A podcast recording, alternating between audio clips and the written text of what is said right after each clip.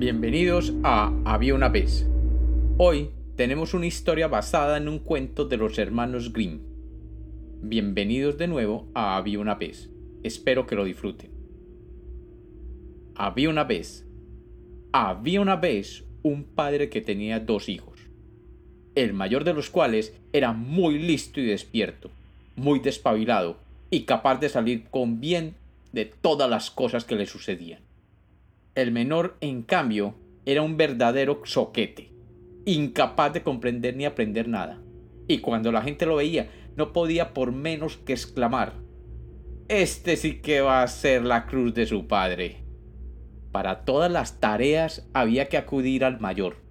No obstante, cuando se trataba de salir ya por la noche a buscar alguna cosa y había que pasar por las cercanías del cementerio, o de otro lugar tenebroso y lúgubre. El muchacho mayor solía resistirse. No, padre, no puedo ir, me da mucho miedo. Pues en efecto, el mayor era miedoso. En las noches, cuando reunidos todos en torno a la fogata, alguien contaba uno de esos cuentos que ponen carne de gallina, los oyentes solían exclamar ¡Oh! ¡Qué miedo! En cambio, el hijo menor sentado allí, escuchaba aquellas exclamaciones sin acertar a comprender por qué se asustaban.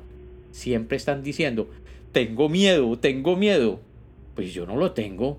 Debe ser alguna habilidad que yo tengo y que no entiendo. A Juan no le daban miedo las tormentas, ni los ruidos extraños, ni escuchar cuentos de monstruos en la cama. El miedo no existía para él. A medida que iba creciendo, cada vez tenía más curiosidad sobre lo que era sentir miedo, porque él nunca había tenido esa sensación. Un buen día, el padre le dijo, Oye, tú, sí, mi hijo menor, es hora de que aprendas también alguna cosa con que ganarte el pan. Mira como tu hermano se esfuerza en cambio, contigo todo es inútil, como si machacaras hierro frío. Tiene razón, padre, respondió el muchacho. Yo también tengo ganas de aprender algo. Si no te parece mal, me gustaría aprender a tener miedo. De eso no sé ni pizca. El mayor se echó a reír al escuchar aquellas palabras y pensó para sí Santo Dios, y qué bobos mi hermano. En su vida saldrá de él nada bueno. El padre se limitó a suspirar y le dijo ya llegará el día en que sientas miedo. Pero con esto no vas a ganarte el pan de todos los días. A los pocos días tuvieron la visita del sacristán. El padre le contó al sacristán cómo aquel hijo menor era un total inútil. No sabía nada, ni era capaz de aprender nada. Solo le diré que una vez que le pregunté cómo pensaba ganarse la vida, me dijo que quería aprender a tener miedo. ¡Ja! Si no es más que eso, repuso el sacristán, puede aprenderlo en mi casa. Deja que venga conmigo. Yo se lo desbarataré de tal forma que no habrá más que ver. El padre estuvo de acuerdo y pensó, de todas maneras le servirá para despabilarse. Así, pues, el sacristán se lo llevó, y llegando a la casa cural, le mostró dónde quedaban las campanas de la iglesia a los dos o tres días, estando el Juan dormido, lo despertó hacia medianoche y lo mandó a subir al campanario a tocar la campana. Vas a aprender lo que es el miedo, pensó el hombre mientras se retiraba sigilosamente. Estando el muchacho en la torre, al volverse para coger la cuerda de la campana, vio una forma blanca que permanecía inmóvil en la escalera, frente al hueco del muro. ¿Quién está ahí? gritó el mozo, pero la figura no se movió ni respondió.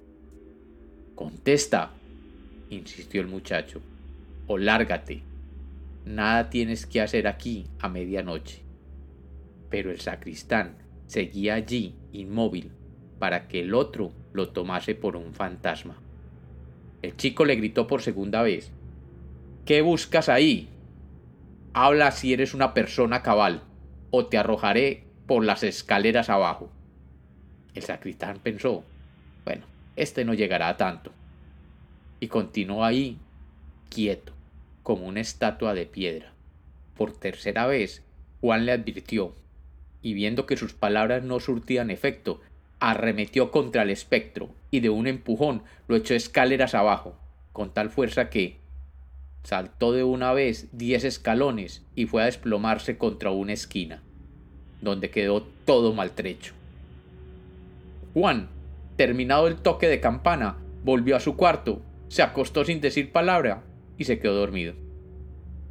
La mujer del sacristán estuvo durante largo rato aguardando la vuelta de su marido, pero viendo que no llegaba, fue a despertar, ya muy inquieta, a Juan y le preguntó ¿Tú sabes dónde está mi marido?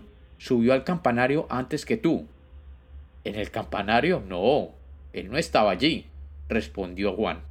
Pero había alguien frente al hueco del muro, y como se empeñó en no responder ni marcharse, pensé que era un ladrón y lo he arrojado escaleras abajo. Vaya a ver, no fuera el caso de que se tratase de tu marido. De veras que lo sentiría. La mujer salió corriendo por las escaleras y encontró a su marido tendido en el rincón, quejándose y con una pierna rota. Lo bajó como pudo y corrió luego a la casa del padre del mozo, hecha un mar de lágrimas. Su hijo ha causado una gran desgracia, ha echado a mi marido escaleras abajo y le ha roto una pierna. Lléveselo enseguida de mi casa, su hijo es una calamidad. Corrió el padre, muy asustado, a casa del sacristán y recogiendo a su hijo lo llevó de nuevo a la casa, diciéndole Tú eres una mala persona. ¿Qué maneras son esas? Ni que tuvieses el diablo en el cuerpo. Padre, yo soy inocente, contestó el muchacho. Le digo la verdad. Él estaba allí a medianoche como si llevara malas intenciones. Yo no sabía quién era, y por tres veces le advertí que hablase o se marchase. Ay, exclamó el padre, solo disgustos me causas. Aguarda solo a que sea de día, y me marcharé a aprender lo que es el miedo. Al menos así sabré algo que me servirá para ganarme el sustento.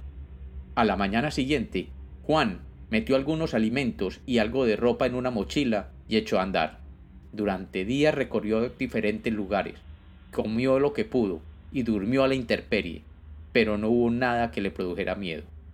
Una mañana llegó a la capital de un reino, y caminando por las calles llegó hasta la plaza principal, donde se encontraba un enorme cartel firmado por el rey que decía Se hace saber que al valiente caballero que sea capaz de pasar tres días y tres noches en el castillo encantado, se le concederá la mano de mi hija, la princesa Esmeralda. Juan, sin miedo, pensó que era la oportunidad ideal para él sin pensarlo dos veces, se fue al palacio real y pidió ser recibido por el mismísimo rey en persona. Cuando estuvo frente a él le dijo Señor, si a usted le parece bien, yo estoy decidido a pasar tres días en ese castillo. Yo no le tengo miedo a nada. Ay, muchacho, sin duda eres valiente, pero te advierto que muchos lo han intentado, y hasta ahora ninguno lo ha conseguido, dijo el monarca. Yo pasaré la prueba, dijo Juan sin miedo sonriendo. Juan sin miedo, escoltado por los soldados del rey, se dirigió al tenebroso castillo que estaba en lo alto de una montaña escarpada. Hacía años que nadie lo habitaba, y su aspecto era realmente lúgubre. Cuando entró, todo estaba sucio y oscuro. Pasó a una de las habitaciones y con unos tablones que había por allí encendió una hoguera para calentarse. Enseguida se quedó dormido. Al cabo de un rato le despertó un sonido de unas cadenas. En el castillo había un fantasma. ¡Bú, escuchó Juan sobre su cabeza. ¡Bú! ¿Cómo te atreves a despertarme? gritó Juan enfrentándose a él. Cogió unas tijeras y comenzó a rasgar la sábana del espectro que huyó por el interior de la chimenea hasta desaparecer en la oscuridad de la noche. Al día siguiente, el rey se pasó por el castillo para comprobar si Juan sin miedo estaba bien. Para su sorpresa, había superado la primera noche encerrado y estaba decidido a quedarse y afrontar el segundo día y la segunda noche. Tras unas horas recorriendo el castillo, llegó la oscuridad. Y por fin, la hora de dormir. Como el día anterior, Juan sin miedo encendió una hoguera para estar calientito y en unos segundos comenzó a roncar. De repente, un extraño silbido como de lechuza lo despertó. Abrió los ojos y allí, frente a él, estaba una bruja vieja y fea, que daba vueltas y vueltas a toda velocidad subida a una escoba. Lejos de acobardarse, Juan sin miedo se enfrentó a ella. ¿Qué buscas aquí, bruja? ¿Acaso quieres echarme de aquí? Pues no lo conseguirás, dijo Juan. Dio un salto y agarró el palo de la escoba y empezó a sacudirlo con tanta fuerza que la bruja salió disparada por la ventana. Cuando amaneció, el rey pasó por allí de nuevo para comprobar si todo estaba en orden. Se encontró a Juan sin miedo, tomando un vaso de leche y un pedazo de pan relajadamente frente a la ventana. ¡Wow! Eres un joven valiente y decidido. Hoy será la tercera noche. Ya veremos si eres capaz de aguantarla. Descuide, Majestad. Ya sabe usted que yo no le tengo miedo a nada. Tras otro día en el castillo, duramente aburrido para Juan sin miedo, llegó la noche. Hizo como de costumbre una hoguera para calentarse y se acostó a descansar. No había pasado demasiado tiempo cuando una ráfaga de aire caliente lo despertó. Abrió los ojos y frente a él vio un terrible dragón que lanzaba llamaradas por su enorme boca. Juan sin miedo se levantó y le lanzó una silla a la cabeza.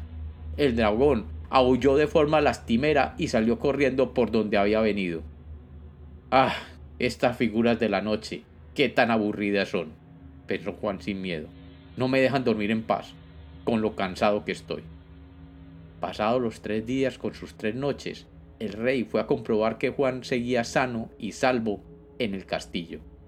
Cuando lo vio tan tranquilo y sin un solo rasguño, le invitó a su palacio y le presentó a su preciosa hija, Esmeralda.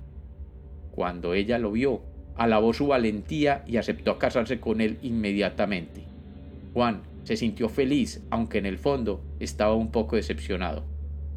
Majestad, le agradezco la oportunidad que me ha dado, y sé que seré muy feliz con su hija, pero no he conseguido sentir ni una pizca de miedo. El rey le dijo, No importa, has desencantado el palacio y te casarás con mi hija. Todo está muy bien, repuso Juan, pero yo sigo sin saber lo que es el miedo. Sacaron el oro y se celebró la boda. Pero el joven príncipe, a pesar de que quería mucho a su esposa y se sentía muy satisfecho, no cesaba de suspirar. Ay, si al menos supiera lo que es el miedo. Al fin, aquella cantaleta terminó por irritar a la princesa. Y ésta, que era muy inteligente, esperó a que Juan se hubiera dormido una noche y sigilosamente salió de la habitación y mandó a traer de un riachuelo un balde con agua fría y peces en él. Y acercándose lentamente, le dejó caer todo el agua fría, y Juan, que nunca había sentido tal frío y los peces saltando sobre su cuerpo, se despertó de súbito y gritó ¡Qué miedo! ¡Qué miedo! ¡Ayuda! Y finalmente sintió miedo ante algo en la vida. Cuentan los que cuentan que Juan jamás volvió a añorar tener miedo y todos los días se siguió bañando con agua caliente. Y como los cuentos nacieron para ser contados, este es otro cuento de Había una vez.